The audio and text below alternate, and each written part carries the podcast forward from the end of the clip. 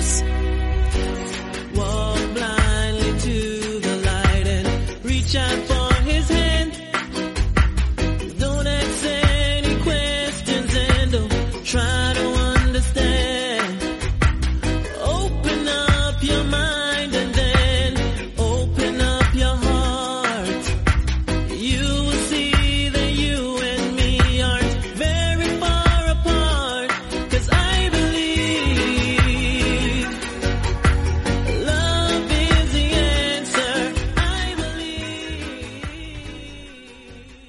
Buenas, bienvenidos a una nueva edición de MM Adictos. Este programa vamos a invertir un poquito el, ritmo habitual que solemos hacer cada semana, donde los sábados se dedican a preguntas y comentarios, además de noticias, porque esta semana hay evento de Velator. Como ya sabéis, está la previa de, en Evox Premium y esta noche se celebra Velator. Hoy es viernes. Entonces mañana vamos a tener que dedicarle el programa a hablar de la main card al menos de Velator, con lo cual vamos a tener que hacer este ajuste. Entonces hoy vamos a hacer el programa de preguntas y comentarios. Vamos a comentar también algunas de las noticias que han ido saliendo en la última hora. Que además hay bastantes noticias que comentar. Vamos a seleccionar algunas y vamos a, a no dedicarle tampoco una barbaridad de tiempo. Yo creo que con el- entre el análisis y todo lo que hemos, el análisis de la main card de UFC y todo lo que hemos hecho a lo largo de esta semana, yo creo que hay un montonazo ya de horas ahí puestas. Más algunas cositas que hemos hecho a través también de- del canal de Twitch. Eh, lo dicho, mm, hoy vamos a tener eso. Noticias de UFC, mm, alguna noticia también de otras compañías. No solamente hablamos de UFC en el programa, hablamos también en la medida de lo posible de otras compañías. Y hoy va a ser uno de esos días. Antes de eso, tengo que recordar las vías de contacto. ¿Dónde podéis encontrar MM Adictos? Lo podéis encontrar en Facebook, en Twitter, MM Adictos, luego en Instagram, MM Adictos-podcast, por correo electrónico, mmadictos.gmail.com y también estamos ahora mismo en directo, twitch.tv barra mmadictostv. En YouTube es lo mismo, mmadictostv. La página web es mmadictos.com por si también queréis visitarla para mirar los programas, para tenerlo a lo mejor de manera más organizada, pues lo podéis encontrar ahí. Que no, que queréis otras plataformas, pues bueno, el programa se sube, como bien sabéis, a iVoox, a Spotify, a Apple Podcast, a Google Podcast. Aunque realmente se sube a iVoox y luego de ahí sale a las otras tres plataformas, pero bueno. Eh, adicionalmente, pues tenemos lo de iVoox Premium, ya sabéis, un euro con 49 al mes. No es obligatorio, para nada. Pero adicionalmente, pues tenéis otro programa adicional, que en este caso ha ido para la previa de Bellator 255. Entonces, pues hay más contenido adicional y ya digo, solamente por un euro con 49, nada más. Que como digo, no es obligatorio. El, la- el- nuestro patrocinador, la comunidad Dragon, dragonz.es, de Nacho Serapio, más de... Yo ya he perdido la cuenta, pero ahí van 80 cursos ya de diferentes tipos de artes marciales, de grappling, de MMA, de entrenamiento, eh, para que os pongáis también a tono de cara al verano, y a ver si salimos ya de lo de la pandemia, y para muchas cosas más. Todos esos cursos que están muy bien y que os recomiendo que le echéis un vistazo si sois suscriptores especialmente y si no también acudí a algunos de los canales de Nacho Serapio que también muestran algunos vídeos de cómo van esos cursos. Todo eso lo podéis encontrar en dragonz.es. ¿Qué más? Mm, tiene serie de ventajas, por supuesto. Un 15% de descuento en productos de la marca Dragon que los podéis encontrar en la página web con gasto de envío gratuito, 50% de descuento en eventos y seminarios organizados por la marca Dragon y por supuesto acceso tanto a las revistas, todo el archivo digital, como a los libros que se están editando también en formato digital y luego a vuestra casa os llegará en el momento que os deis de alta la revista en formato físico, es decir, en papel. Que ese mes no hay revista porque ahora se está editando cada dos meses, pues recibí uno de esos libros también en formato papel. Todo ello por 12 euros. Los libros, para que os hagáis una idea, vale 15. Un libro de los, de los que están editando Nacho y su, y su equipo valen 15 euros, con lo cual al ir incluido en la suscripción, pues imaginad, va, va muchísimo mejor y mucho más barato incluso. No tiene compromiso de permanencia y ya sabéis, dragonz.es y también para seguir a Nacho en lo que hace normalmente, esta semana está de descansito, de vacaciones, pero la semana que viene vuelve con fuerza y eso lo podéis encontrar también en Twitch, Artes Marciales, es el canal de Nacho Serapio, Artes Marciales. Y en YouTube, El Guerrero Interior y Dragons Z, Dragons, todo junto. Pero lo de la Z hay veces que hay que especificarlo porque una vez me dijo una persona, es que he puesto Dragon y no me sale nada, pues entonces por eso digo lo de Dragon Z para que la gente se haga a la idea de que hay acabado con la Z.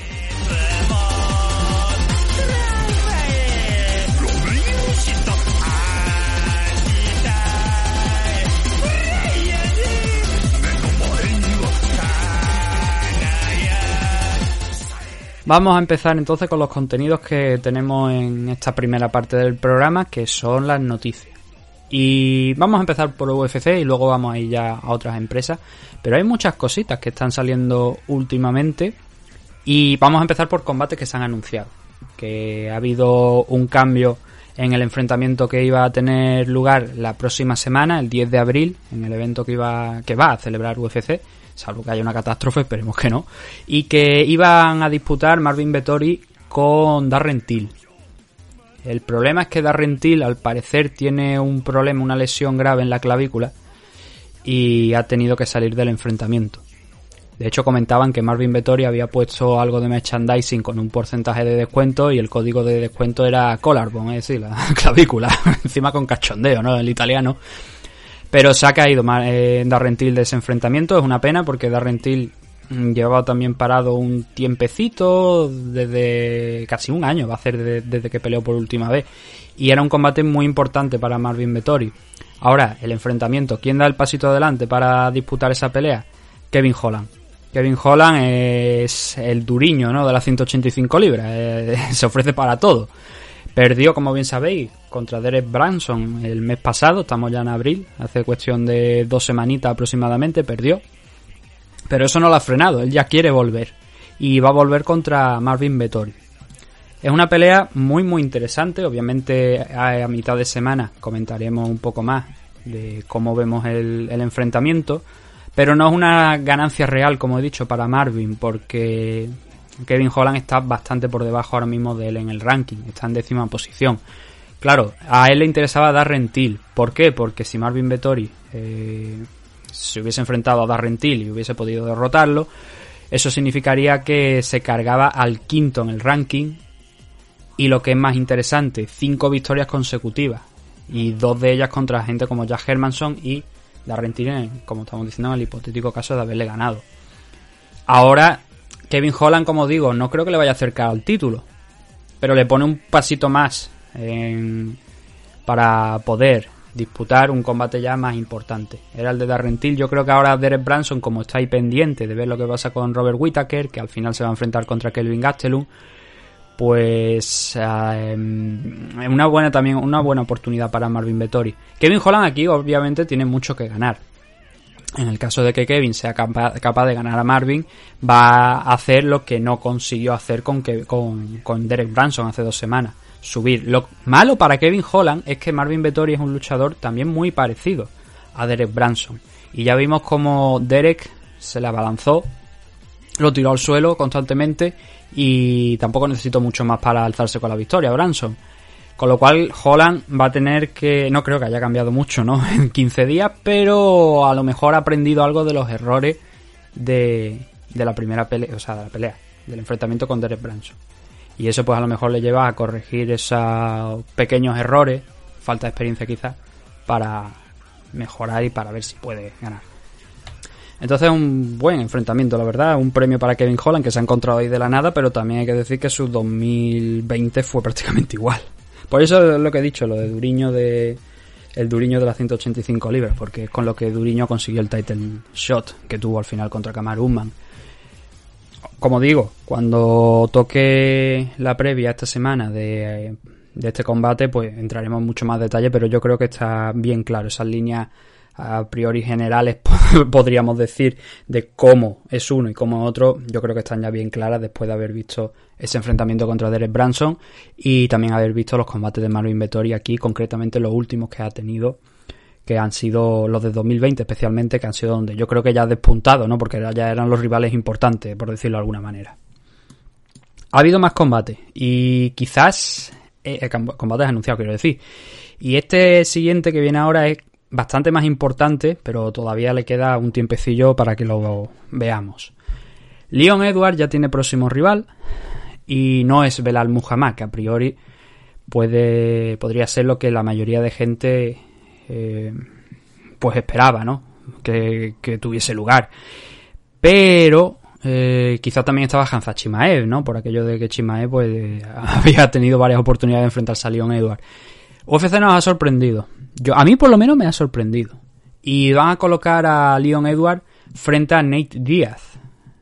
Y mm, la mayoría de gente se pregunta, ¿y esto cómo es? Y yo la verdad es que no estoy muy de acuerdo con el enfrentamiento, pero también es verdad que esto va a estar en UFC 262, el 15 de mayo, que es el que tiene el enfrentamiento entre Oliveira y Chandler por el cinturón de la división Lightweight. Con lo cual podríamos decir que mm, Leon Edwards lo que quiere es asegurarse de alguna manera seguir manteniendo esa posición porque probablemente, bueno, ya sabemos que Jorge Masvidal se va a enfrentar contra Kamaru Usman, con lo cual eso ya, eso está ahí. Entonces, el Leon Edwards no va a llegar a pelear eh, de manera inmediata contra el campeón, contra Kamaru Usman o Jorge Masvidal, y va a tener que esperar un tiempecito. Eh, por eso le han dicho, o pelea o tú verás lo que hace. Ya eh, el año pasado estuvo en esa situación en la que incluso le sacaron de los rankings durante, creo que fue una cuestión de un día o quizá incluso hasta una hora antes de volver a meterlo. Y, fue por inactividad. Entonces, el Leon Edwards se ve que quiere seguir en marcha. Y además la pelea contra Nate Diaz, yo creo que es favorito. No sé si ni siquiera se habrán puesto todavía, creo que no hay apuestas al respecto a lo mejor alguna casa de apuestas ya ha publicado la, digamos, las primeras impresiones, pero eso realmente no sirve, porque eso conforme vaya acercándose el combate, obviamente irán cambiando, ¿no? Pero yo creo que Leon Edwards es favorito en este enfrentamiento contra Nate.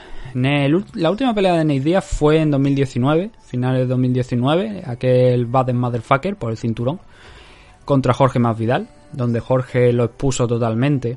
Que por otra parte, ese es el luchador, que es Nate Díaz. Es un tío con un gran talento, pero que con el paso del tiempo ha ido desaprovechando gran parte de ese talento. De hecho, yo creo que él podría haber llegado más alto que el hermano si se lo hubiera propuesto, en el sentido de Nick Díaz mm, ya estaba perdido. se suponía que volvía, bueno, se supone que va a volver en este 2021, está todavía por ver. Pero Nick Díaz, mm, de alguna manera, ya estaba perdido en el camino. Pero Nate podía haber tomado el ejemplo del hermano y haber intentado ser más. Lo que pasa que, eh, ya digo, con el paso del tiempo, que si peleo, que si no peleo, que si ahora quiero una revancha contra Conor McGregor, un tercer enfrentamiento, que si no sé qué, no sé cuánto, y al final eh, la carrera de Nate ha sido, se puede decir que ha sido bastante entretenida, pero que yo creo que podría haber llegado a bastante más si se lo hubiera propuesto. Lo que sí que es verdad, y esto es opinión mía, bueno, es verdad, quiero decir, es opinión mía, es que Nate Diaz lleva arrastrando la victoria con Conor McGregor. Van a hacer 5 años aproximadamente. Bueno, ya han hecho los 5 años desde aquella victoria.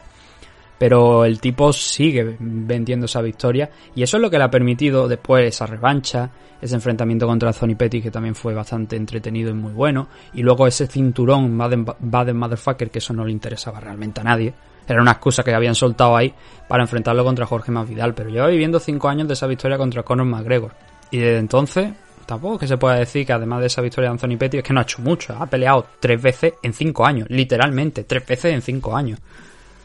Mm, sorprende que de repente lo tengamos en un coming event.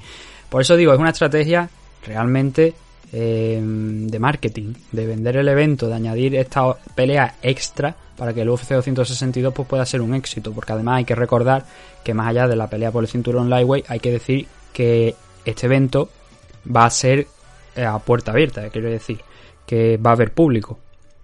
Y se supone que habrá, pues obviamente van a intentar que haya 100% de público porque dijo Dana White que no iba a ir a pabellones ni a sitios donde mm, estuviera un 50%. Entonces Houston pues supongo que estará al 100% de capacidad. Está también por ahí Tony Ferguson contra Benel Darius, Jack Hermanson contra M. Basian. El evento está muy, muy, muy, muy bien, pero claro, al final los dos combates importantes, los que más venden, van a ser Charles Oliveira contra Michael Chandler y Leon Edwards contra Nate Diaz. Yo creo que muchos dudamos, y creo que es razonable, dudar del estado de forma de Nate Diaz, que se le ve bien, ¿eh? Si echáis un vistazo a su Instagram y tal, se le ve bien físicamente y tal, pero ha estado alejado, como digo, cerca de un año y medio aproximadamente de, la jaula y, sobre todo eso, tres peleas en cinco años. Eh, se me antoja bastante poco, sobre todo para un Leon Edward que viene de ese no conte, ¿no? Contra Belal Muhammad, pero que el primer asalto se le vio muy bien y muy suelto. A, a Leon Edward y que además viene con esa racha de nueve victorias. Nueve no, eran ocho, ¿verdad? Ocho victorias consecutivas. Esta podía haber sido la novena contra, contra Belal Muhammad. Y que desde luego es un contender. Es un contender que ya debería haber tenido su oportunidad por el título, pero que no se le han dado. La gran pregunta del millón. ¿Podrá nuevamente Nate Díaz, que ahora mismo no está rankeado en ninguna posición, por, como estamos diciendo, la inactividad, podrá pegar el enésimo pelotazo, derrotar a Leon Edward y ponerse automáticamente en línea por el título? Porque, claro, eh, te vas a enfrentar al tercero de los rankings. Si Nate es capaz de derrotar a Leon Edward, ¿quién nos dice a nosotros que no vamos a tener otra vez a Nate Diaz en esa posición tan alta de los rankings teniendo una oportunidad por el título? Cosas más raras se han visto. Y es verdad que todo el mundo, eh, bueno, todo el mundo, eh, habla mucho, ¿no? Pero que tiene una buena, una muy buena base de fan los hermanos Díaz. Eso creo que es innegable. Y con el paso del tiempo yo creo que se han hecho más y más populares. Por eso todavía y eso que llevan años ¿eh? peleando, que no es que sea de dos días. Pero de alguna manera el que puso a Nate en el mapa eh, del gran público, de los que sí sabe quiénes son los días, los han visto por los altercados con Josar Pierre, los altercados con Conor McGregor y tal, pero eh, realmente fue eso. Conor McGregor fue el que los puso, eh, el que puso a, Nate Díaz en el mapa para, para él, para, para, su suerte, ¿no? Porque eso le ha generado muchísimas ganancias a, a Nate Díaz. Y yo creo que no, yo creo que no tiene. Eh, que hombre, contra Jorge Masvidal también llegaba muy gallito y Jorge al final le acabó dando un buen repaso. Y, Leon Edward estando más activo, yo creo que tiene unas muy buenas posibilidades para alzarse con la victoria y llegar aquí con la bolsa, llevársela y decir, bueno, pues mira, una ganancia y ahora esperar el título. Una pena, ¿no? Que no vaya a ser una pelea contra Belal Muhammad, que era el hombre que se merecía esa pelea. Bueno, en un primer momento, como bien sabéis, como hemos dicho, pues iba a ser contra Hazard Chimae, ¿no? Pero luego entró ya Belal y no se ha podido dar. No se ha dado al final, bueno, se dio el enfrentamiento, acabó con el no contest, con ese dedo en el ojo, pero no se va a dar la revancha. Así que este es el segundo de los combates realmente importantes que ha anunciado UFC esta semana. Y no es lo único realmente así que hay de, de UFC, digamos que es de interés, porque hay que decir que también se han dado a conocer cuáles van a ser las ganancias de, de los luchadores con el nuevo contrato con, con Venom, que es la compañía que ahora, bueno, creo que se pronuncia Vina, me parece, que es la que va a suministrar los equipos, las equipaciones que hasta ahora hacía Reebok, ¿no? Eh, con UFC.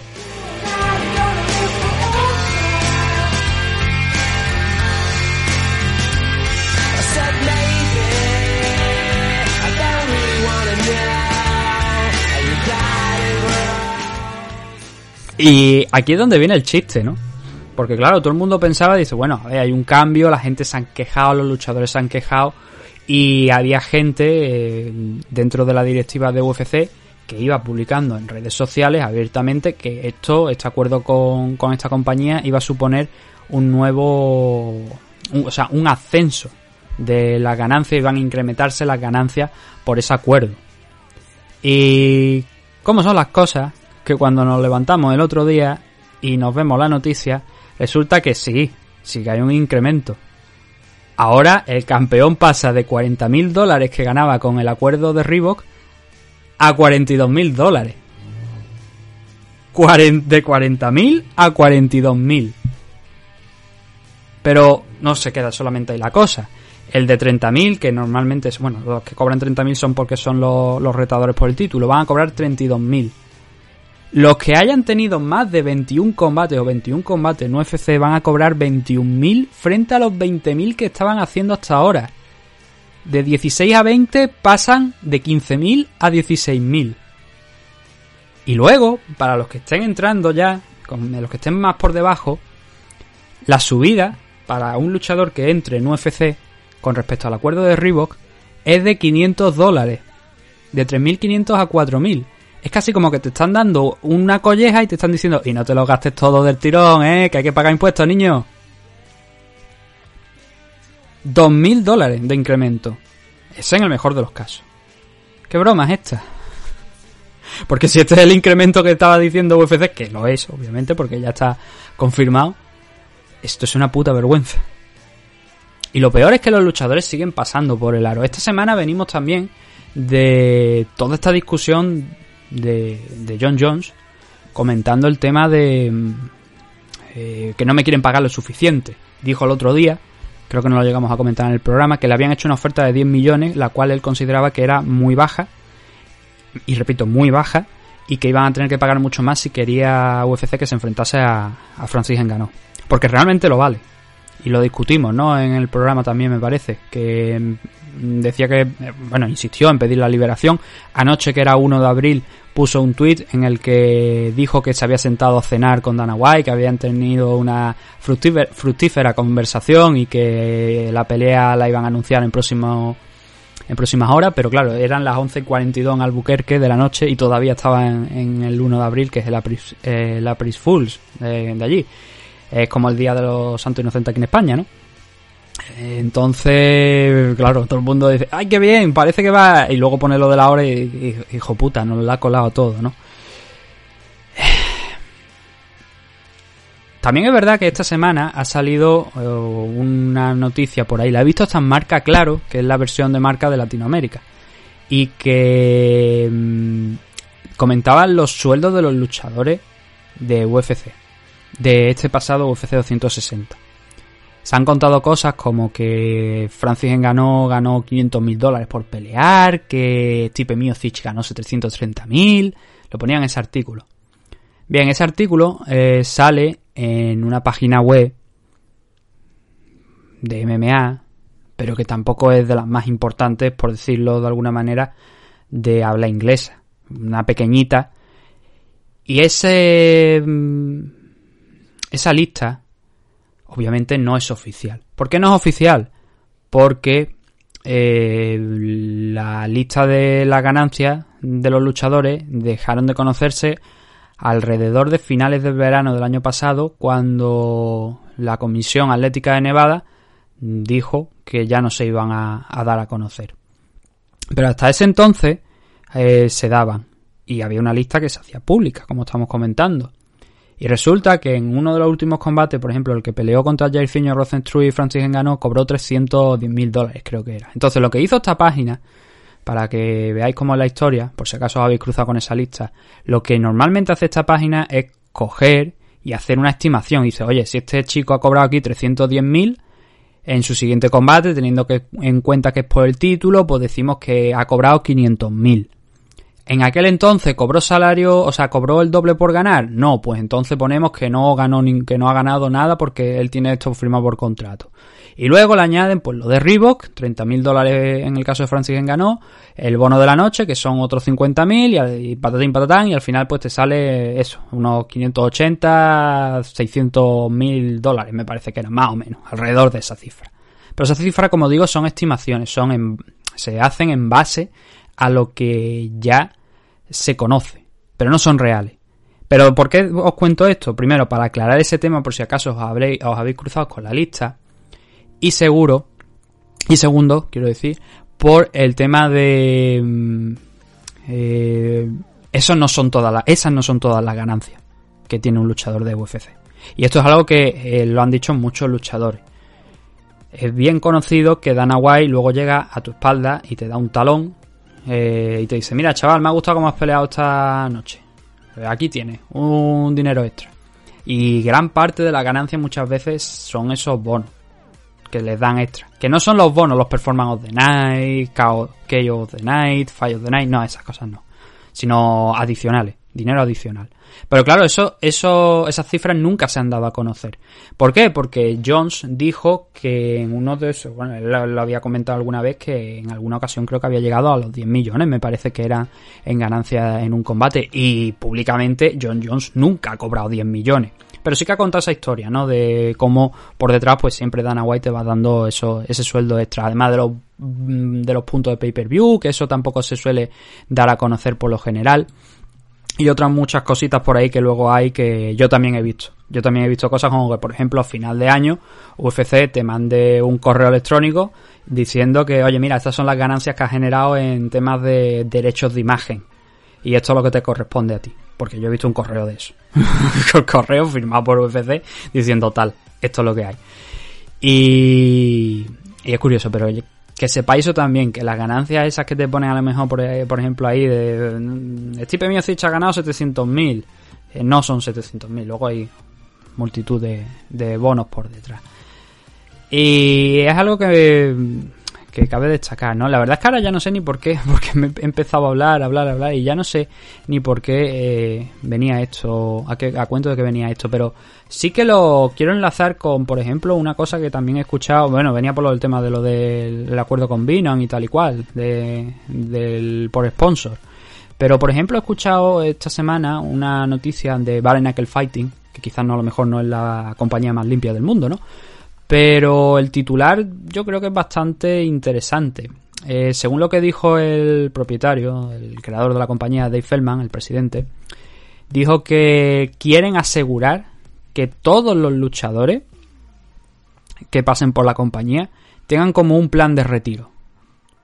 Es decir, cada vez que combatan, cada vez que tengan una pelea dentro del ring de Bare Knuckle Fighting, parte del dinero lo pondrán en una, en una cuenta como una pensión que ellos podrán retirar cuando eh, ellos podrán quitarlo, podrán eh, mm, sacarlo cuando se retiren, cuando decidan retirarse, para darle una alternativa también a los luchadores. Y eso me parece algo muy interesante. Primero, hay muchos luchadores que no están bien de la cabeza y que malgastan el dinero y tal. El hecho de tener esa posibilidad y que Valen a que lo haga de esa manera me parece algo pues también interesante. No sé en qué medida lo harán, porque esto es algo que no han hablado todavía ni han dado a conocer, pero sí que ese titular de David, eh, de Dave Feldman me, resultó muy interesante. Creo que UFC debería estudiar las mismas cosas, pero claro, es que mm, vienen con este acuerdo de, de Vino frente a Reebok y te hacen pensar que se lo están tomando todo a cachondeo. Porque, vamos a ser claros, otra de las cosas del acuerdo, que se del acuerdo de Reebok que se comentaba es que gran parte del dinero que ellos han pagado, del el dinero que se ha destinado a este tema del sponsor, ha sido realmente dinero que se le ha entregado a los luchadores también en equipo. Cualquier luchador que mm, ha pasado por UFC bien lo sabe, que le dan una bolsa pues con camiseta, con gorras, con zapatillas, con pantalones, multitud de cosas de Reebok. Y eso está muy bien, pero eso no te paga la factura. Y teniendo en cuenta que tienes que pagar unos impuestos que se quedan allí, por ejemplo, ahora que se están celebrando en el Apex, se quedan en Nevada y que son unos impuestos más que interesantes, pues igual no interesa tanto, ¿sabes? A mí dame la pasta y no me den la bolsa. Luego también me consta que ha habido luchadores que han pasado por UFC que la compañía eh, pilló a este luchador en concreto, no voy a revelar el nombre, lo pilló vendiendo en redes sociales parte de esa bolsa que le daba Reebok y le pegó un meneo. Vamos a dejarlo en que pegó, le, pegó, le pegaron a, ese luchador un meneo más que interesante por, por esas acciones, por vender la bolsa. Pero es que lo que sí que es un hecho es que UFC está pagando a sus luchadores el del 15 al 20% de lo que están generando en un año. Por eso ese debate de John Jones. Pongamos el caso. Un pay-per-view. ¿Cuánto vale un pay-per-view? 70 euros. bueno, 70 dólares allí comprado por ESPN Plus. Obviamente, pues nosotros tenemos la oportunidad de verlo por Dazón gratuitamente. Bueno, gratuitamente, pagando la suscripción de Dazón, pero está muy alejado de esos 70 dólares. También lo puede comprar por el Fight creo que son 24, no, 24 no, 30 euros me parece, que está puesto los pay-per-view. Lo podemos ver también gratuitamente en Gold Televisión los lunes. Y tenemos muchas alternativas por suerte. Pero si nos vamos al caso, que le interesa a UFC, que compren el pay-per-view en ESPN Plus, están pagando 70 dólares, si no recuerdo mal. Entre 60 y 70, pero creo que son 70 dólares. Además de la suscripción a la plataforma. 70. Pongamos que el John Jones contra Francis ganó, lo hagan cuando lo hagan, venden, vende un millón de, de pay-per-view, que probablemente serían bastante más. Porque yo creo que es una pelea que interesa mucho. Y si además, por lo que sea, lo consigues enganchar en una car como la del Conor McGregor contra mm, Dustin Poirier 3, que no es oficial todavía, pero que ya Dustin ha dicho que mm, para julio eh, prevé que, que peleen. Y todo indica que va a ser así. Pero pongamos que lo ponen ahí. ¿Vale? Entonces serán a lo mejor incluso hasta más de un millón y medio.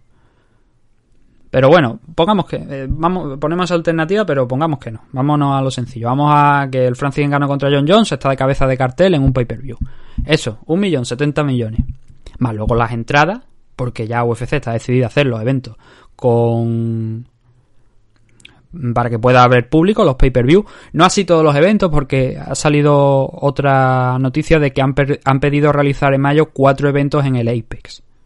Han pedido ya a la comisión de Nevada, esto funciona así, tú tienes que ir allí, presentar, eh, este es mi evento, lo quiero hacer aquí, tal y cual, y con tu licencia de promotor, en algunos estados, otros estados la verdad que no sé, algunos sí que tienen que tener licencia de promotor, incluso hasta licencia para ser esqui- para estar en la esquina de algún luchador y todo, también se ha visto en alguna ocasión, en algún, dependiendo del estado. De hecho, creo que a TJ la Show se la negaron en California, pudo ser, no sé, no recuerdo si fue California. Creo que fue a ejercer de esquina de, pues no sé si fue de Juan Archuleta, me parece. Y le dijeron que no, que no podía porque había dado positivo por EPO y que estaba sancionado. O sea, que se fuera a mamarla, ¿no? Básicamente le dijeron. Y entonces tú vas allí, presentas y te dices, sí, te lo aprueban. Pues eso es lo que ha hecho UFC en esta ocasión. Y han pedido cuatro eventos para, para mayo, para el Apex. Cuatro eventos. Veremos si al final se realizan, si cambian, porque luego pueden a lo mejor desistir de las fechas. Eso, ellos piden el permiso y se lo tienen que, que coincidir. Eh, me están diciendo por aquí que el Dustin contra McGregor lo han dicho hace un rato y que ya es oficial. Pues mira, mucho mejor. Entonces, ¿por qué comento yo esto? Por eso, porque mm, generan unas ganancias tremendas. Más, luego como digo, la puerta, sponsor, eh, también otro eh, merchandising, en publicidad, en no sé qué, no sé cuánto, 20.000 cosas. Y tú me estás diciendo que de ese dinero solamente los luchadores ven un 15-20% al año, que creo que están un... No sé si eran 17, ahora ya no recuerdo en cuánto estaba, pero eso, no pasaba del, del- del 20, de- al 20% no llegaba. Joder, yo comprendo que tú tienes un roster de cerca de 600 luchadores, al igual que comprendo que Rivo de- cuando le llega le pasa la factura dice, mira que todos estos son los luchadores que van a cobrar y dice, tío, córtate un poquito a lo mejor, ¿no? Eh, pero esa gente genera ese dinero. Entonces yo no entiendo muy bien por qué, mm, qué les cuesta. Sé que yo sé que tiene en, en tiene que recuperar la inversión de 4.000 millones que hizo. Eso lo entiendo. De hecho en Davor, que es la propietaria de UFC, por si alguno no está al tanto, eh, dice que quiere comprar el resto de acciones para tener el 100%. Y ya a partir de ahí, pues entiendo, eso ya no lo, no lo manejo mucho, pero creo que me parece que es para salir a bolsa, de alguna manera. Creo que quieren, no sé si lo que quieren sacar es UFC a bolsa o la propia Endeavor es la que quiere ir a bolsa. Yo esos temas ya no los domino y ahí no entro. Pero sí he, he leído que eso, que quieren hacer, quieren sacar el 100%, quieren comprar el 100% de las acciones para tener el 100% de lo que es UFC y hacer con ella lo que le dé la gana. Y me río porque eso va a ser incluso peor. Cuando haga Endeavor una inversión mayor todavía para comprar el resto de acciones, vamos a ver si las bolsas quedan igual o empiezan a bajar. Porque si están haciendo esto ahora, que yo creo que más o menos tienen que ya estar empezando a recuperar. Otra cosa que no se entiende de esto, por ejemplo. Están pagando dividendos. Pagaron dividendos a los accionistas en el año pasado, no, el anterior creo. Y pagaron una millonada. No sé si eran 300 millones, me parece que, que fueron, que pagaron en, en dividendos. Joder, eh, al final tu activo más relevante y el principal son tus luchadores. Si tú no les estás pagando y no les permite tener sponsors, no les permite de- determinadas cosas, pues al final alguno hace como están haciendo algunos luchadores de UFC, Anthony Petty, Rory McDonald que estaba en Bellator, eh, Martin Hell, eh, ¿quién más? Justin Willis, creo que también, otros luchadores que a lo mejor son de segunda línea algunos de ellos, pero al menos si se van a PFL como están haciendo van a tener una Fabricio Verdún también, por ejemplo, van a tener una oportunidad de ganar mucho más dinero. Porque si ganan el torneo les dan un millón de dólares. Claro, se lo juegan a una carta, por decirlo de alguna manera. Pero van a ganar más de lo que están ganando en UFC. Eh, Es una táctica empresarial, pero también son conocidas las tácticas empresariales de lo que se dice strong arm, es decir, de te retuerzo el brazo y tú vas a aceptar, eh, quieras o no. Y eso es lo que están jugando con John Jones, pero no ahora. Estaban jugando con John Jones desde hace unos cuantos meses, cuando todavía no se sabía si iba a volver Stipe Miocic, mejor dicho, cuándo iba a volver Stipe Miocic, cuando ya Jones dio ese paso para, oye, vamos a enfrentarnos a Francis Ngannou. Ya le estaban criticando y ya estaban menospreciando a John Jones. Hay una frase estrella de Dana White. No, es que X luchador se ha negado a pelear con no sé quién. No, no, no es que se haya negado. Es que tú no has querido pagarle lo suficiente para que ese luchador se enfrente a, a ese otro. Y en el caso de John Jones contra Francis Ngannou, creo que es uno de los combates más grandes que vamos a ver. Em, probablemente uno de los combates más grandes de la década, incluso. ¿Por qué? Porque, oye, es John Jones. Es, el mejor campeón de la historia de la división light heavyweight. Probablemente cuando se retire sea incluso hasta el mejor luchador de la historia. Caso de dopaje aparte. Eso, eso que vaya también, eso hay que tenerlo en mente. Pero su récord está ahí. Lo que ha dado a esta empresa está ahí. Y sin embargo recibe un pequeño porcentaje. Creo que John Jones hace bien en quejarse. Y creo que UFC, como estamos diciendo, pues debería incrementar un poquito lo que genera. Porque es que es de cachondeo. Es de cachondeo, la verdad. A ver, tenemos otras cositas por aquí. Por ejemplo, Velator. Velator se disputa esta noche, así que vamos a ver un poquito cómo fueron los, pesajes. Hay que decir que un combate se ha caído automáticamente. El Muhammad Berjamos contra Germán Terrado, que para mí era uno de los grandes combates de la CAR preliminar o de los más interesantes, se ha ido fuera. Berjamos dio 173,8 y al haber una diferencia más de la aceptable, pues decidieron quitar ese combate. Luego hay otros luchadores que no dieron el peso, como por ejemplo Fabio Aguiar, que va a enfrentarse a Halimur Tazaliev, ha dado 187,7, pero ese combate sí se va a celebrar por el momento. Solo se ha quitado ese Berjamó contra Terrado. Y también había otro por aquí.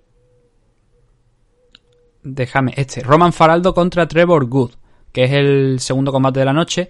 La mala suerte ha querido que Faraldo dé 0,1 por encima de la 171 y entonces pues eso también le va a llevar una sanción. Creo que no se ha dicho exactamente si pierden parte de la bolsa, intuyo que sí, pero la verdad es que es una putada perder parte de la bolsa por 0,1, que eso no llega ni... Me parece que son 100, 200 gramos como mucho. Muy poquito, muy poquito y es una pena, pero bueno, es lo que hay. Por lo demás, todos los combates están en orden, todos los luchadores han dado el peso. Patricio Pitbull Freire ha dado 144,1, Manuel Sánchez ha dado 144,5. Ese era el combate más, ese es el combate más importante de la noche que vamos a tener hoy. Y es la semifinal, la segunda semifinal del torneo Featherweight. Lo otro, pues ya lo comentamos en la previa, un poquito por encima. Y por fortuna o no, pues lo vamos a tener todo. Cinco combates en la main card, probablemente sea lo que comentemos mañana. Si tenemos tiempo de echarle un vistacito a la card preliminar, también lo, lo diremos por supuesto. Y Velator también dijo ayer, como apunte así de lo de Velator que estamos hablando, que, bueno, lo dijo Cocker, que le parece interesante la posibilidad de ver a Junior Dos Santos o a Alistair Overeem enfrentándose a Fedor Emelianenko.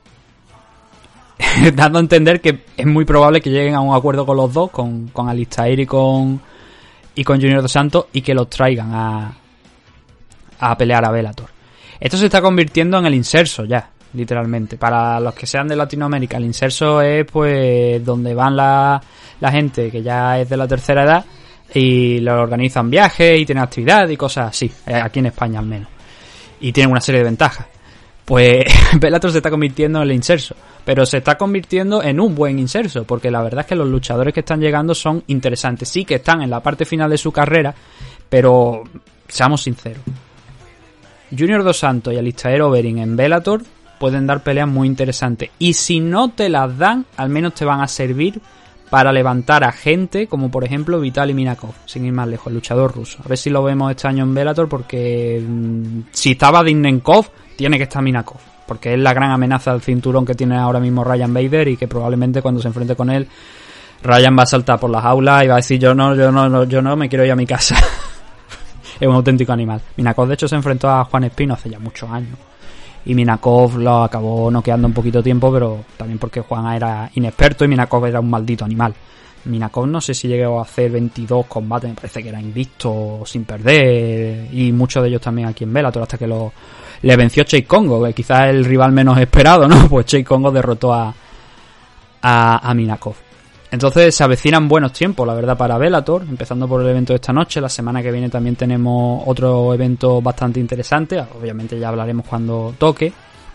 Pero bueno, hay que estar muy, muy pendiente. El de la semana que viene es Vader contra Machida, la, revancha. Tuvieron un combate en, UFC, pero ahora van a tener la revancha aquí en, en Bellator. Bastante tiempo pasado ya desde entonces, pero bueno.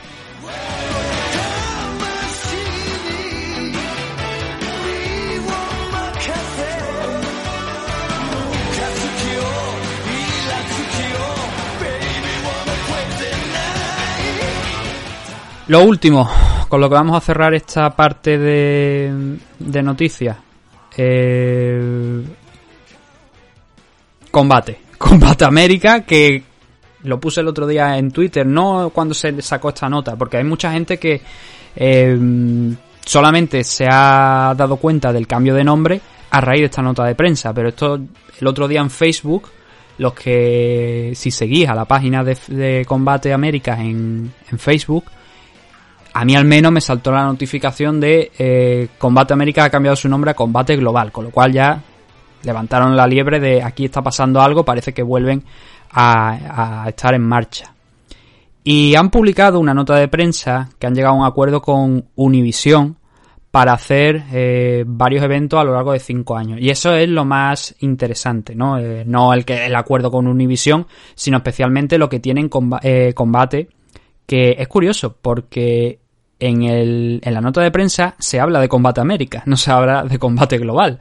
Se dice que hay un cambio de nombre, pero aquí tengo yo la nota de prensa por delante y están diciendo eso, Combate América en varios puntos de, de, de la nota de prensa. El caso es que van a ser 30 eventos anuales a lo largo de 5 años son 150 eventos. A mí me parece una auténtica burrada. Son muchísimos eventos de Combate América. Y el primero de ellos además va a ser la semana que viene, el 9 de abril.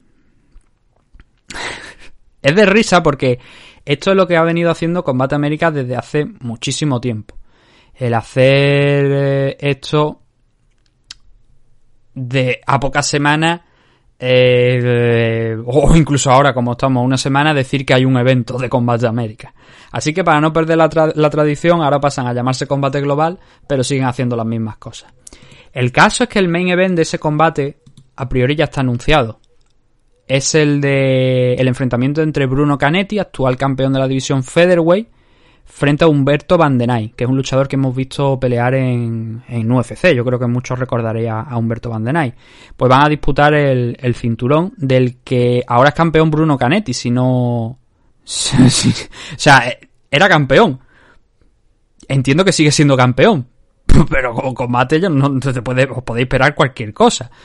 Eh, lo que sí que está claro es que va a ser por el cinturón Featherweight, así que creo que es un buen main event, pero creo también por otra parte que Humberto Van Den es bastante más favorito que, que Canetti, sin quitarle mérito ninguno a Canetti, pero creo que Van Den tiene mucha más experiencia que él. Y en Combate América creo que ya ha tenido algún combate, no sé si fueron uno o dos combates Humberto, y se ha demostrado como prácticamente un avión, pero es lógico, porque es un luchador de bastante nivel, así que ese es el primer main event de ese de esa nueva marcha de, de Combate América que ha estado muy parada. En 2020 pues, prácticamente desaparecida. Seguían en redes sociales, actualizaban de vez en cuando la página web, poniendo algunas cositas, pero claro, nada como esta nota de prensa del 31 de marzo para notificar eso, que a partir de este año vamos a tener 30 eventos por año, lo cual me parece, como digo, una auténtica burrada para ser Combate América. No sé cómo lo van a hacer. Probablemente al final ni lo hagan, aunque tengan firmado por contrato pero eh, desde luego estaremos pendientes porque eso son nuevas oportunidades para luchadores españoles. Veremos si Dani Vares se queda aquí, veremos si da el salto a, UFC, esperemos que sí, que lo pueda dar Dani, pero al menos sabemos eso, que el, deberíamos verle, deberíamos ver a Dani Vares, que es quizá a lo mejor pues el, el, nombre más ilustre de los que hay ahora mismo, que está parado por tema de no se sabe qué es lo, qué es lo que está pasando con Combate América. Así que nada, ese, nombre de Combate América, Combate Global, es una noticia que también había que comentar. Nos quedamos con eso, los 30 eventos, 150 a lo largo de 5 años. Vamos a ver cómo lo hacen. Y he dicho que esto era con lo que iba a cerrar, pero quiero cerrar con otra cosa porque nos enviaron una nota de prensa de PFL que tiene sus cositas interesantes también. Porque el otro día se sacó a la venta una serie de... ellos lo llaman fan tokens. ¿Qué son los fan tokens? Pues por un precio de 2 dólares tú puedes adquirir esos tokens. Eh, son como una moneda virtual, entiendo, porque tampoco que sé muy. No, no, soy experto en esto. Pero es como una moneda virtual que te va a permitir acceder a diferentes descuentos y promociones de PFL, pero también a su vez van a permitir que los que sean propietarios de esos tokens puedan decidir ciertas cosas dentro de la organización. Y la primera, al parecer, va a ser que los fans van a poder elegir cuál va a ser el main event del próximo 23 de abril de PFL.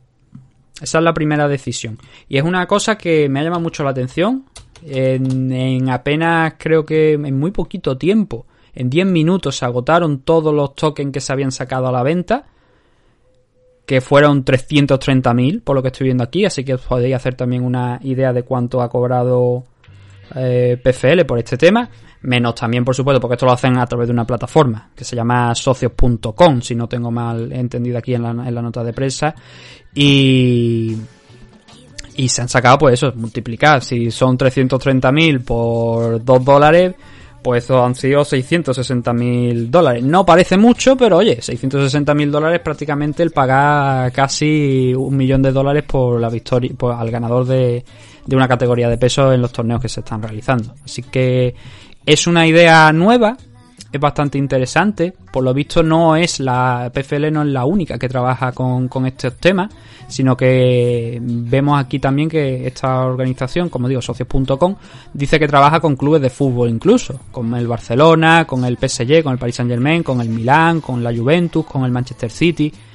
Yo, como no sé esto muy bien cómo funciona, pues me quedo con esa frase de que va a permitir pues tener una serie de ventajas, de descuentos, de cosas únicas por parte de PFL y especialmente yo creo que es eh, lo, más, lo más interesante de todo eso, la capacidad de influir en determinadas cosas que a priori pueden parecer una tontería, pero que eso de elegir el main event pues también es una manera ¿no? de darle a, a los usuarios pues una nueva vuelta de tuerca a lo que pueden ofrecer. También lo que pone aquí en, en, la, en la nota de prensa es que de alguna manera con esos tokens también van a poder premiar a determinados luchadores.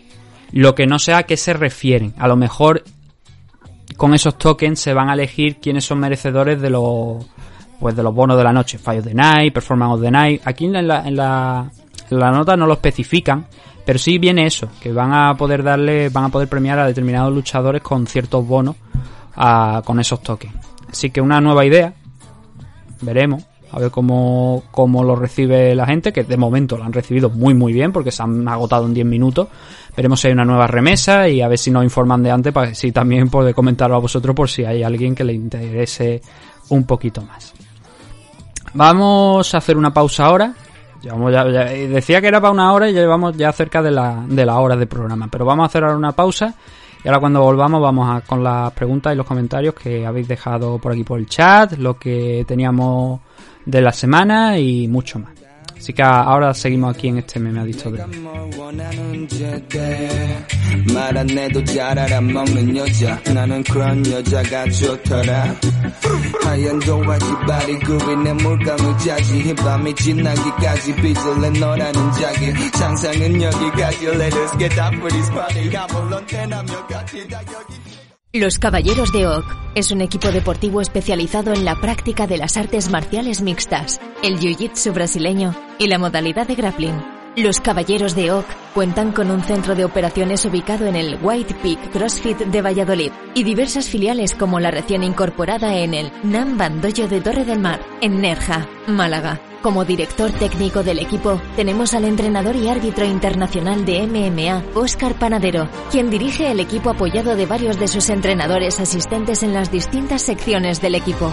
Todos nuestros entrenadores y ayudantes están debidamente titulados y acreditados en la modalidad en la que imparten sus respectivas disciplinas. A su vez, Óscar Panadero imparte clases en el Campeón Club Experience de Sabadell, Barcelona, y cuyos competidores se integran al grueso del equipo. Podéis encontrar información sobre los Caballeros de Oak en sus redes sociales oficiales de Instagram y Facebook, visitando su canal de YouTube, Los Caballeros de Oak, o solicitar información mediante correo electrónico a loscaballerosdeoc.gmail.com. Nuestras diversas academias y escuelas de MMA atienden las necesidades de todo tipo de practicantes, desde principiantes a competidores profesionales internacionales. Estamos especializados en crear luchadores desde cero mediante nuestra escuela. No lo dudes y acércate a conocernos. Únete a los Caballeros de Oak.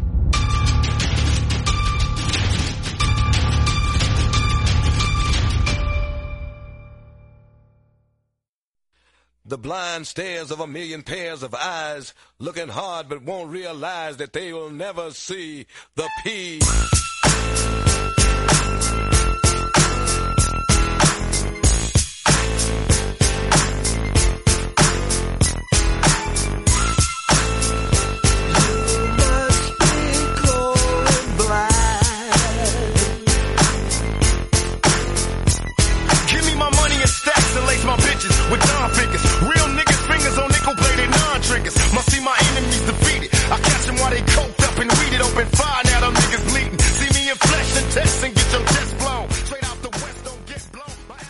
Pues volvemos con esta segunda parte del programa y vamos a ver qué es lo que tenemos por aquí. Ya sabéis que ahora vamos a hablar de vuestras preguntas, vuestros comentarios, lo que también se está diciendo en el chat de, de esta retransmisión de hoy. Vamos a empezar por los comentarios de Evox.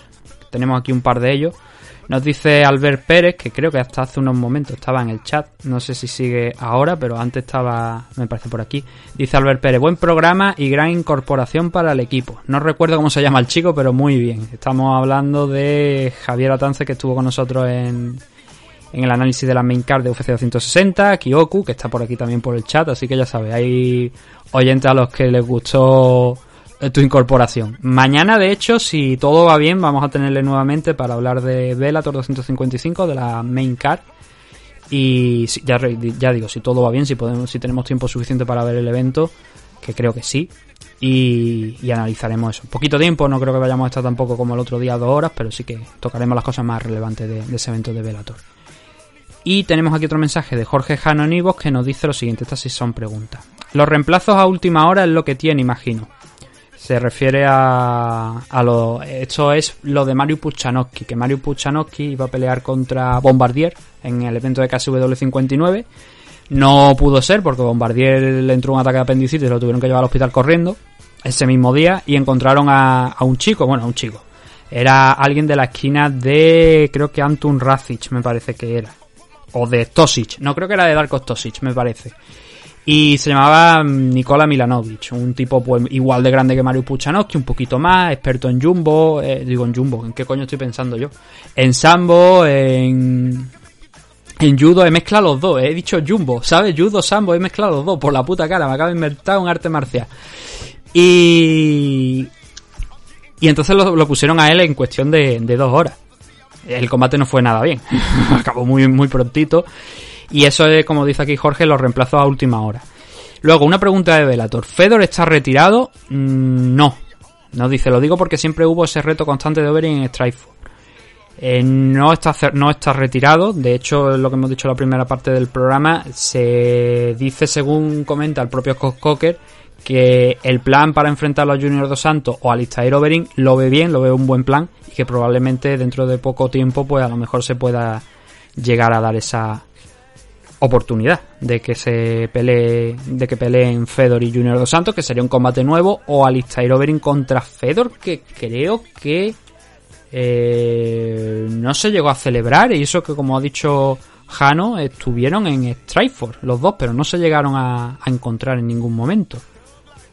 Probablemente porque el torneo que ya no recuerdo cuál era los emparejamientos bueno Overeem no estaba en el torneo Overeem no estuvo en el torneo de, en el GP que se hizo, que fue el que dio a conocer a Daniel Cormier, el que Daniel Cormier se impuso en la final a Joe Barnett y estalló completamente. Fedor sí participó en aquel torneo y perdió contra Bifu Silva, después de que Bifu Silva pues le hundiera la cabeza en la tierra constantemente durante un buen asalto, le dejó la cara pues bastante marcada al pobre del ruso. Pero con Alistair no llegaron a verse, porque Alistair no estuvo en el GP si no recuerdo mal. Sigue la pregunta y dice, ¿de ficharlo crees que se lo plantearían o buscarían más la trilogía con Karitonov? Eh, Fedor no le queda mucho, yo creo que a Fedor le quedan uno o dos combates, como mucho, e incluso yo diría que nada más que uno. Eh, a, mí, a mí me gustaría cualquiera de los tres. Por decir algo nuevo, optaría por Junior Dos Santos o, Ale, o Alistair Overing antes que Carito. No, contra Carito ya lo hemos visto, no tiene mucho sentido ¿no? que lo volvamos a enfrentar. Vamos a optar más bien por una oportunidad contra Overing o por una oportunidad contra Junior Dos Santos. Yo creo que es lo más acorde.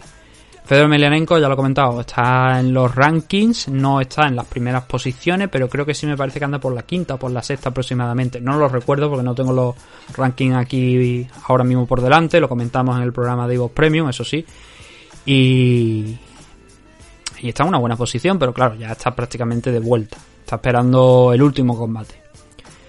¿El jugador de rugby cuándo crees que debutará? ¿Le verías a corto plazo en un enfrentamiento mediático con Swagger?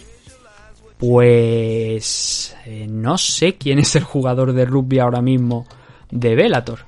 No sé si aquí alguien en, en el chat ahora mismo sabe de quién estamos hablando. O estamos hablando de... A ver, de Mitrión no creo.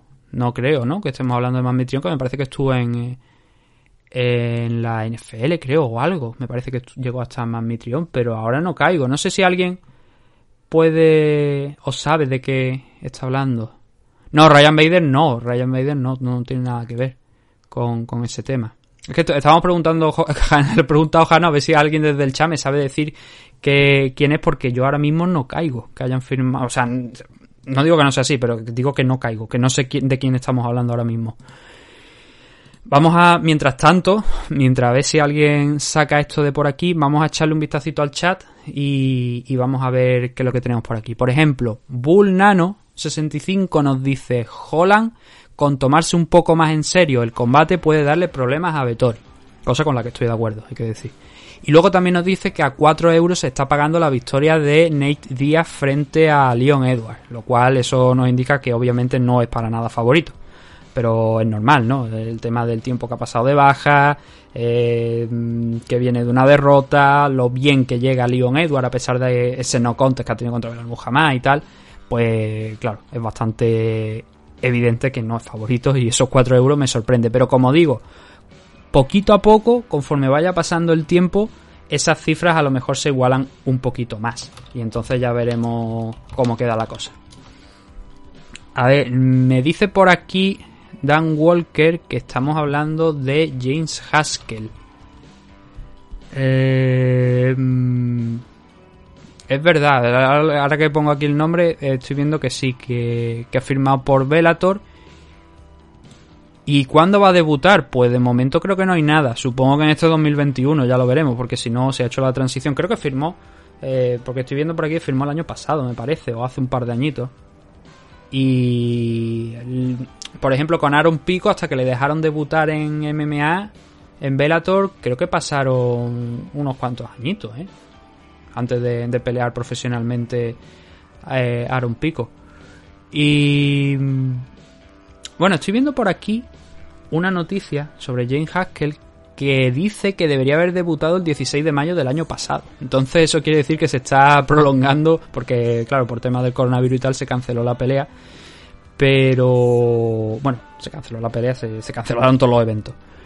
Y entiendo que a lo largo entonces de este 2021 igual lo vemos. Es un luchador inglés, por lo que veo. Claro, de rugby. Yo es que no lo sabía, digo yo, a lo mejor de, la NFL, pero bueno. Eh, eh, no, es de rugby. Entonces, pues a lo mejor están esperando a poder ir otra vez al Reino Unido y montar eventos en el Reino Unido para celebrar esa pelea o algo. Entiendo que, es probable que sea así.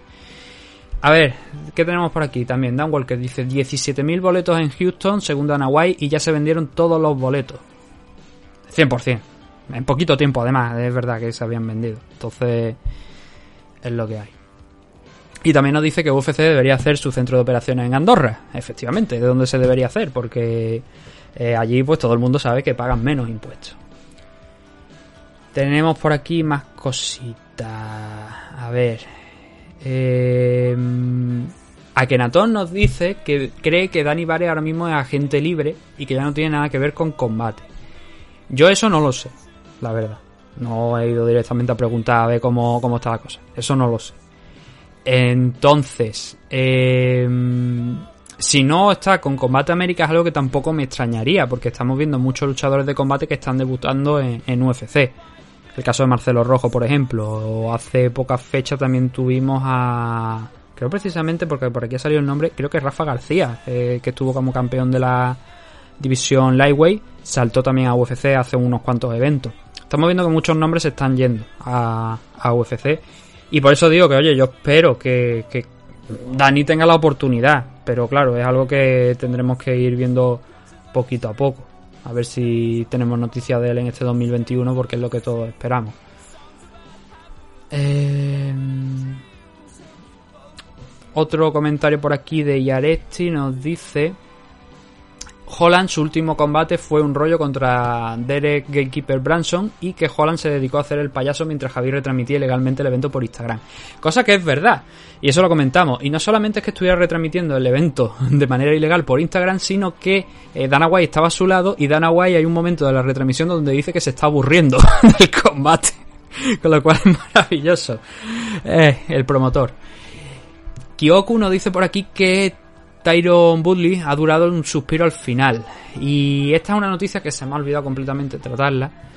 Pero sí, es verdad, Tyron Woodley al parecer ya no forma parte de UFC. Le han dado la carta de liberación para que haga a partir de ahora lo que quiera y entonces como ya comentamos la semana pasada es que no han tardado ni una semana realmente en, cortarle al menos yo también lo le, eso lo leí por, por internet por, en redes sociales y tal vi que ya lo habían cortado y hombre hay gente que critica también leí un comentario que decía hombre esto no se hace así porque eh, eh, tenían que darle una oportunidad para despedirse de sus fans, no sé qué. Vamos a ver, perdió el último combate. Es verdad que las MMA, bueno, muchos de los deportes hoy en día suelen ser muy desagradecidos los, fans, en el sentido de en cuanto ya te va mal, te dan la espalda y, y se olvidan de ti. Eh, pero eso de. Tenía que despedirse de los fans. ¿Qué quiere? Chico, ha perdido. Aparte, no es el fin del mundo. No, no se ha muerto. Quiero decir. Seguramente lo veremos en alguna otra compañía. La cuestión es dónde. Eso tendremos que ir viéndolo poquito a poco. Akenaton nos lanza aquí otra pregunta. Dice: ¿Crees que Jones se ha equivocado en su estrategia a la hora de negociar un combate por el título del peso pesado? Dejó el cinto y subió de peso sin tener nada palabrado.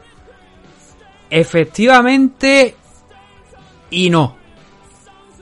Porque es verdad que debería haber tenido algo firmado antes de subir. Pero no creo que se haya equivocado. Porque el problema que tiene Jones es que, como hemos dicho en la primera parte, él piensa que no le están pagando lo suficiente. Entonces, si no le están pagando lo suficiente, eh, la pelota está realmente en su tejado. También el de UFC. Está ahí a mitad entre las dos. Pero mm, al final la compañía te va a decir, oye, mira, esto es lo que hay. O lo aceptas o te vas a pelear a otro lado. Y él ya ha pedido la liberación. Pero eso de pedir la liberación es más, un poco, como hemos dicho en la primera parte, llorar, ¿no? Para el que no llora no mama, se suele decir. Entonces, a ver si con esto pues me sube, UFC recapacita y me pone ahí.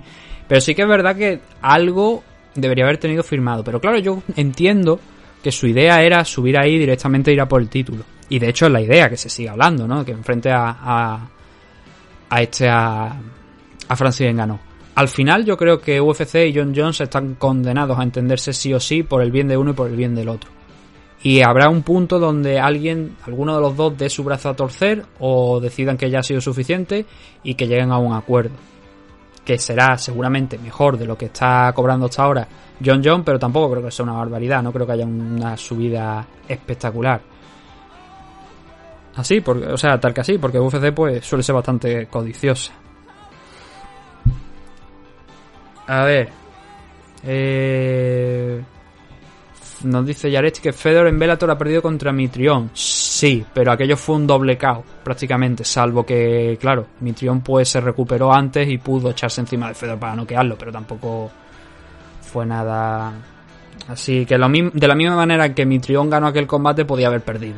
Si coja Fedor a lo mejor con unos cuantos años menos, pues Fedor le podría haber podría haberse recuperado antes, pero claro, ya la edad no, no perdona. Y eso que Mitrión también es bastante mayor, pero claro, no tiene el mismo castigo que ha tenido este Fedor a lo largo de su historia. Y nos hablan aquí un poquito más de Jane Haskell. Nos dice Kyoku que Jane Haskell de 34, 34 años se retiró en mayo de 2019 y que ahora es cuando va a tener, bueno, esto, esto supongo que será antiguo. En el que va, bueno, eso, que va, que va a pelear en Bellator. Así que habrá que esperar a ver cuándo está la fecha. Akenaton nos lanza otra pregunta. Dice, ¿qué opina del regreso de Misha Tate? Esto lo comentamos la semana pasada. Y creo que es un buen regreso, creo que todavía tiene algo que hacer, para no repetirme mucho con respecto a lo que comentamos la semana pasada, creo que tiene todavía cosas que hacer y que puede hacerlas. Que la primera parada es Marion Renault, pero a partir de ahí yo creo que Amanda Nunes es, eh, obviamente, la luchadora más complicada de toda la división, pero ya ha demostrado que puede vencer a gente de la parte de arriba. Esto es positivo porque he leído también, esto es nuevo, a Misha Tate decir que de alguna manera cuando se retiró en 2016 creo que fue, eh, le cogió también un momento de, de, presión, digamos, de bajada, de donde no quería seguir peleando y de hecho yo creo que en aquel combate contra Raquel Pennington, creo que fue el, último combate que tuvo, lo comentó. cuando acabó el enfrentamiento dijo que no quería seguir haciendo eso y que, que no, que ponía punto y final, que quería retirarse.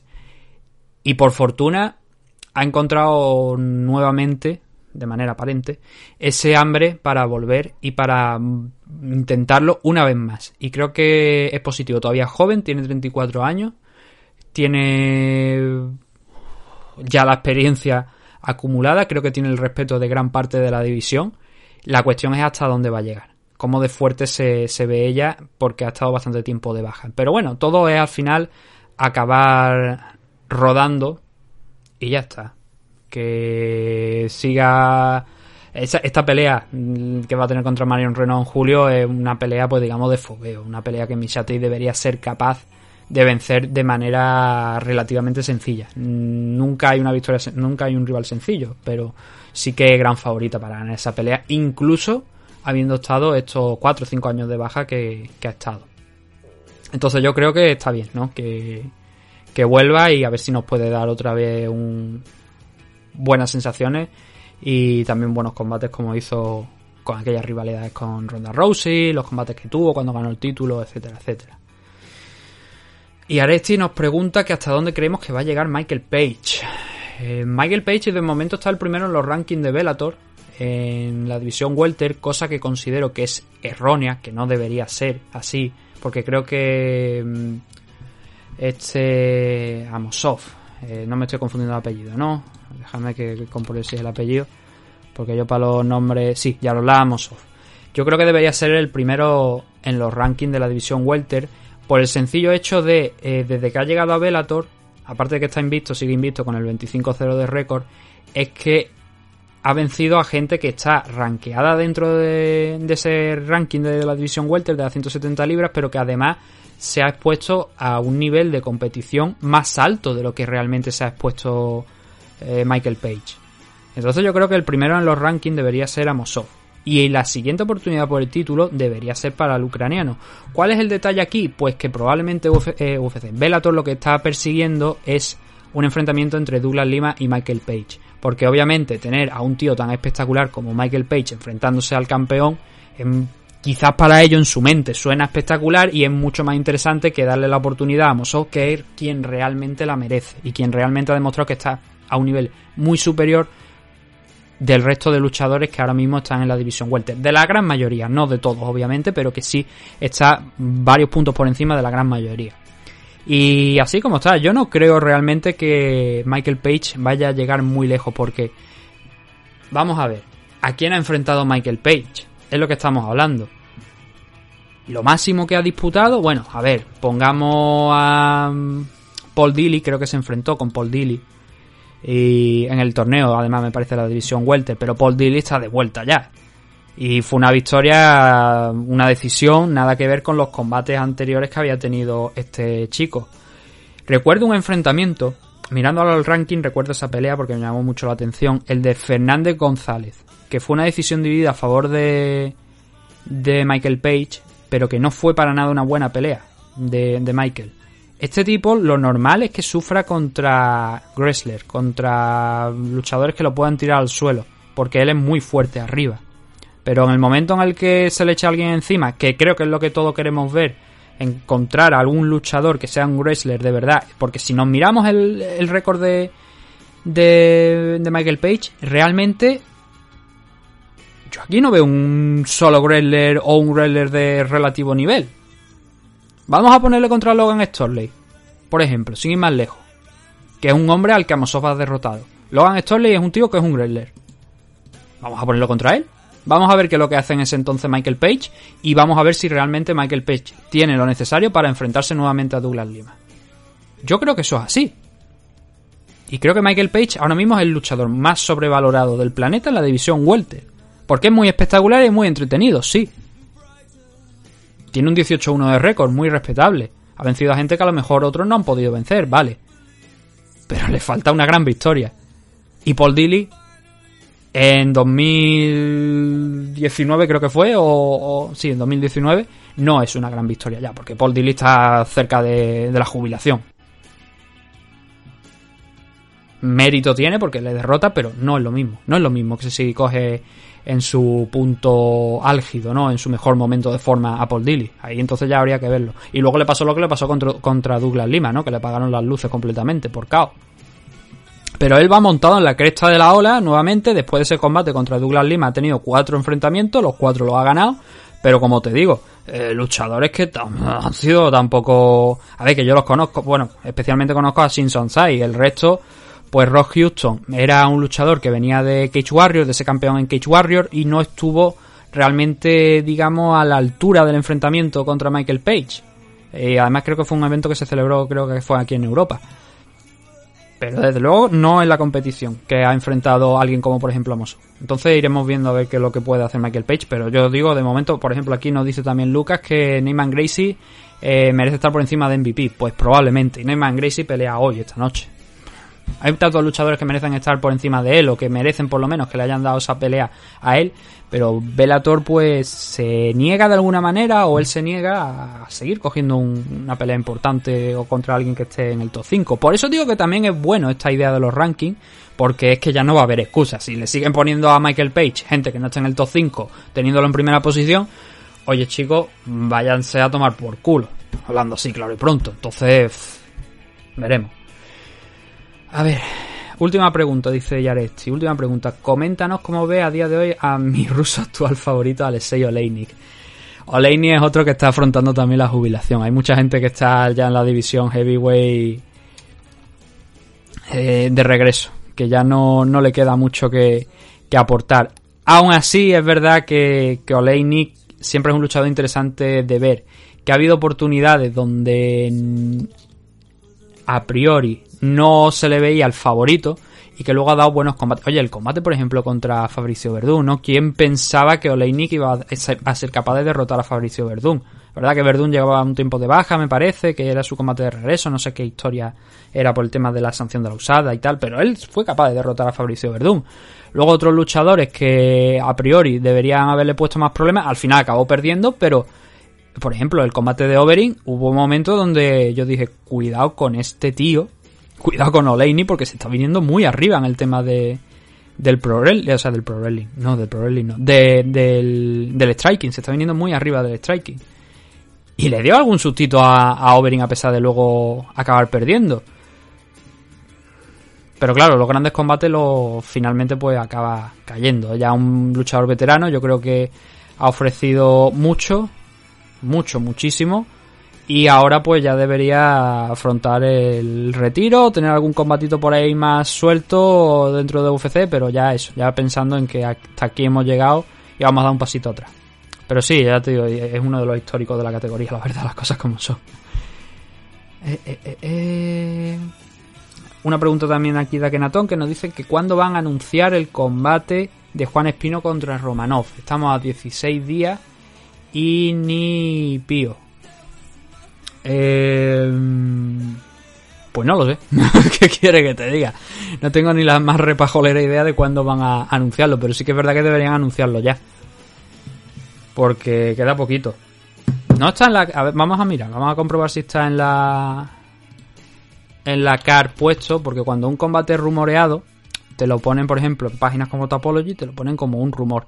Pero sí que, que es verdad que es extraño. Aquí figura como anunciado. Vamos a mirar también. Vamos a ir al UFC Vegas 24, que es el precisamente el de Robert Whittaker contra. em, eh, contra Kelvin Gastelum. Vamos a ver la car de este evento.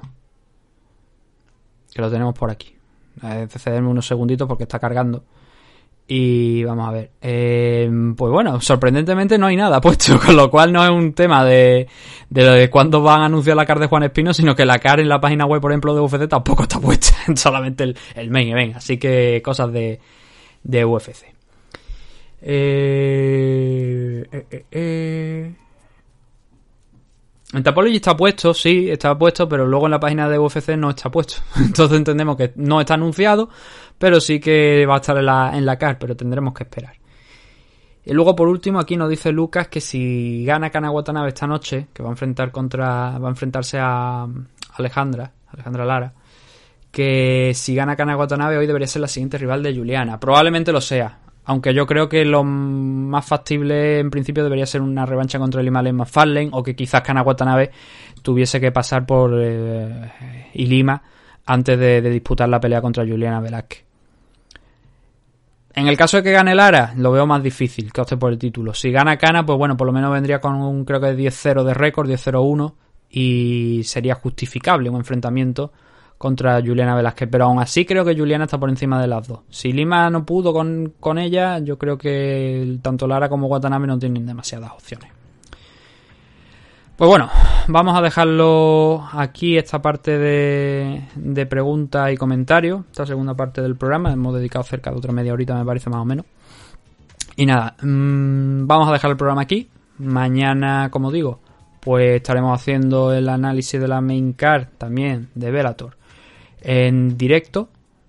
Eh, de la, ya digo, si podemos verlo, si no, pues a lo mejor veremos lo que hacemos. No, no lo comentamos o hacemos descanso y tal y cual. El caso es que el domingo lo que quiero hacer es hablar y analizar lo que pasó en Rising. Vamos a tirar directamente por los de MMA, comentaremos la parte del kickboxing un poquito así por encima, eh, especialmente el combate de Taiga, porque quizá a lo mejor el más relevante de todos los que estaban ahí pero nos centraremos en la parte de MMA especialmente. Pero eso será el domingo en directo, ya digo, los programas siempre en Ivo van con un día de retraso porque tengo que editarlo. Entonces lo grabo la tarde aquí en directo y luego el programa pues hay que editarlo para el día siguiente.